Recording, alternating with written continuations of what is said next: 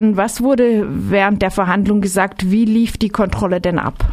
Die Kontrolle gegen den Kläger war eine relativ lange Kontrolle und äh, die Ausführungen des Klägers haben klar ergeben als Bild, dass es keinerlei konkrete Gefahr gab, die von dem Kläger ausgegangen ist. Der Kläger hatte sich bewegt äh, von der Adventure Company in der Bertholdstraße äh, zur Universität und äh, die Kontrolle fand an der VAG Haltestelle statt. Er dachte, es gehe um die Kontrolle von Personen, die eventuell ohne Fahrschein fahren würden Minuten, war deshalb ganz entspannt, ist dort äh, lang gegangen und äh, wurde dann aber doch kontrolliert. Und das Ganze hat dann ein bisschen länger gedauert, weil er keinen Personalausweis bei sich hatte.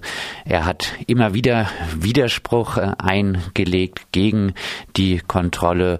Die Polizei wollte ihm diesen Widerspruch äh, erstmal nicht unterschreiben und äh, die Kontrolle hat sich dann aber etwas entspannt, als ein höherer Polizist noch äh, dazu gekommen ist, äh, der zumindest per Funkgerät dann auch äh, die Kontrolle von äh, ihm bestätigt hat, das somit protokolliert hat. Im Prozess wurde der Vertreter der Freiburger Polizei gefragt, äh, ob denn die Durchsuchung der Person und insbesondere des Rucksacks eventuell auch zur Eigensicherung stattgefunden hat. Da hat dann der Polizist nachgedacht und hat dann ziemlich ehrlich gesagt, äh, nee, auf diesen Gedanken bin ich eigentlich nicht gekommen. Heißt, das ganze Bild hat ergeben, dass es überhaupt keine Gefahr ausgegangen ist von äh, der Person auch im Augenschein der Polizisten. Und äh, das ist interessant für äh, die Frage dann der Rechtmäßigkeit auch gewesen, weil es eventuell noch in Ordnung gewesen wäre rechtlich, ähm, wenn die Polizei jetzt im Prozess nachgewiesen hätte, dass die Kontrolle stattgefunden hat, um eine konkrete Gefahr abzuwehren. Das konnte die Polizei aber im Prozess keinesfalls nachweisen und deshalb ging es wirklich dann im Verwaltungsgerichtsprozess auch um die Einsatzgrundlage und um diese verdachtsunabhängigen Kontrollen an einer Kontrollstelle. Was haben denn die Vertreter von Land und Polizei gesagt, gegen wen oder was richtete sich denn diese Kontrollstelle selbst? Das war ziemlich interessant. Es wurde nämlich gesagt, äh, dass sie sich hauptsächlich gegen äh, BettlerInnen gerichtet hat und, oh, die seien ja auch organisiert und deshalb lägen da Straftaten vor und es sei auch so, dass dort oft Taschendiebstähle stattfinden würden, auch äh, an dieser Stelle. Interessant ist das, weil das dann, wenn eine Kontrolle zur Strafverfolgung sein könnte, aber äh, die Einsatzanordnung etc. rein auf diesen präventiven Aspekt abgehoben hat und damit konnte dann die Polizei rechtlich schwer nachweisen, dass äh, das äh, in Ordnung gewesen ist.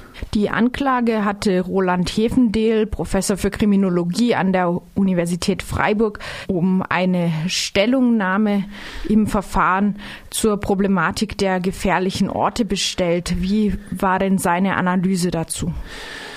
Professor Hefendehl hat relativ äh, gut dann auseinandergenommen die Konstruktion der gefährlichen Orte. Der äh, Kläger hatte nämlich nachgefragt nach der Rechtsgrundlage der Kontrolle. Erst äh, wurde ihm der Paragraph 26 des Polizeigesetzes genannt, des baden-württembergischen. Der äh, ist dann einige Zeit nach der Kontrolle vom Bundesverfassungsgericht für rechtswidrig erklärt worden. Aber ihm wurde zusätzlich gesagt, er befände sich ja an einem gefährlichen Ort und deshalb sei die Polizei befugt, verdachtsunabhängige Kontrollen zu machen. Es ging also dann jetzt um die Frage, ist denn das Stadttheater ein gefährlicher Ort? Und ziemlich interessant war dann die Ausführung von Professor Hefendel, wie eigentlich die äh, Polizei auch solche gefährlichen Orte in Freiburg konstruiert. Man teilt nämlich die Stadt äh, auf äh, in eine Fläche und äh, dann kommt für das Bermuda-Dreieck und auch die westliche Bertholdstraße ein gewisser Flächenanteil heraus und dann stellt man plötzlich fest, ah, auf, in diesem Flächenanteil finden aber überproportional viele Straftaten statt und Ergebnis das muss ein gefährlicher Ort sein. Und Herr Hefen, den hat dann ziemlich klar gesagt, das reicht an rechtlichen Grundlagen nicht aus. Es gab auch kürzlich nochmal ein Bundesverfassungsgerichtsurteil, was hohe Hürden erstellt hat, was die Einrichtung von Videoüberwachung an Orten eingeht. Das ist äh, parallel ein bisschen anzuwenden. Herr Hefendel hat klar gemacht, wenn die Polizei Freiburg einen gefährlichen Ort konstruieren will, dann muss man im Bermuda-Dreieck äh, zum Beispiel berücksichtigen, dass dort ja viel, viel mehr Personen sich aufhalten äh, als in anderen Bereichen.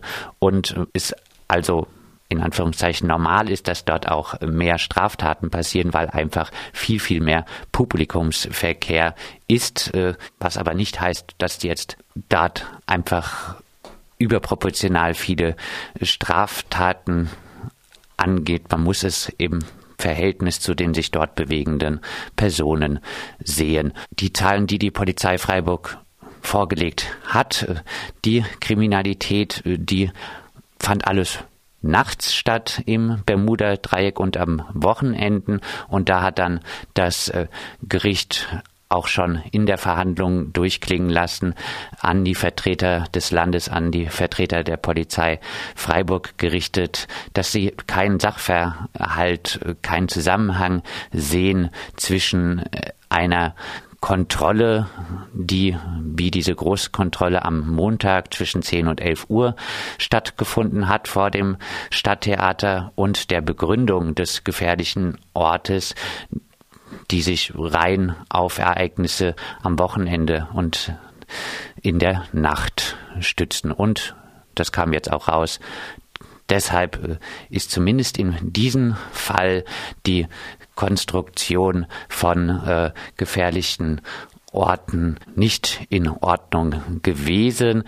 Ob die gefährlichen Orte als Ganzes zur Disposition stehen, das müsste eigentlich so sein, wenn man den Ausführungen von Herrn Hefendel folgt. Auf jeden Fall ist festzuhalten, dass wohl diese Großkontrollen von Polizei und VAG nicht mehr zukünftig stattfinden können, wenn Großkontrollen stattfinden dürften, die in einem gefährlichen Ort gemacht werden, dann müsste das auch mit den vorgelegten Zahlen vorgelegter Kriminalität in Zusammenhang gebracht werden. Dann dürfte es also, wenn überhaupt, nur nachts am Wochenende eine Großkontrolle in diesen Bereichen geben. Ja, vielen Dank für diesen Bericht vom Prozess am Verwaltungsgericht Freiburg gestern zu der Rechtmäßigkeit von verdachtsunabhängigen Personenkontrollen an sogenannten gefährlichen Orten.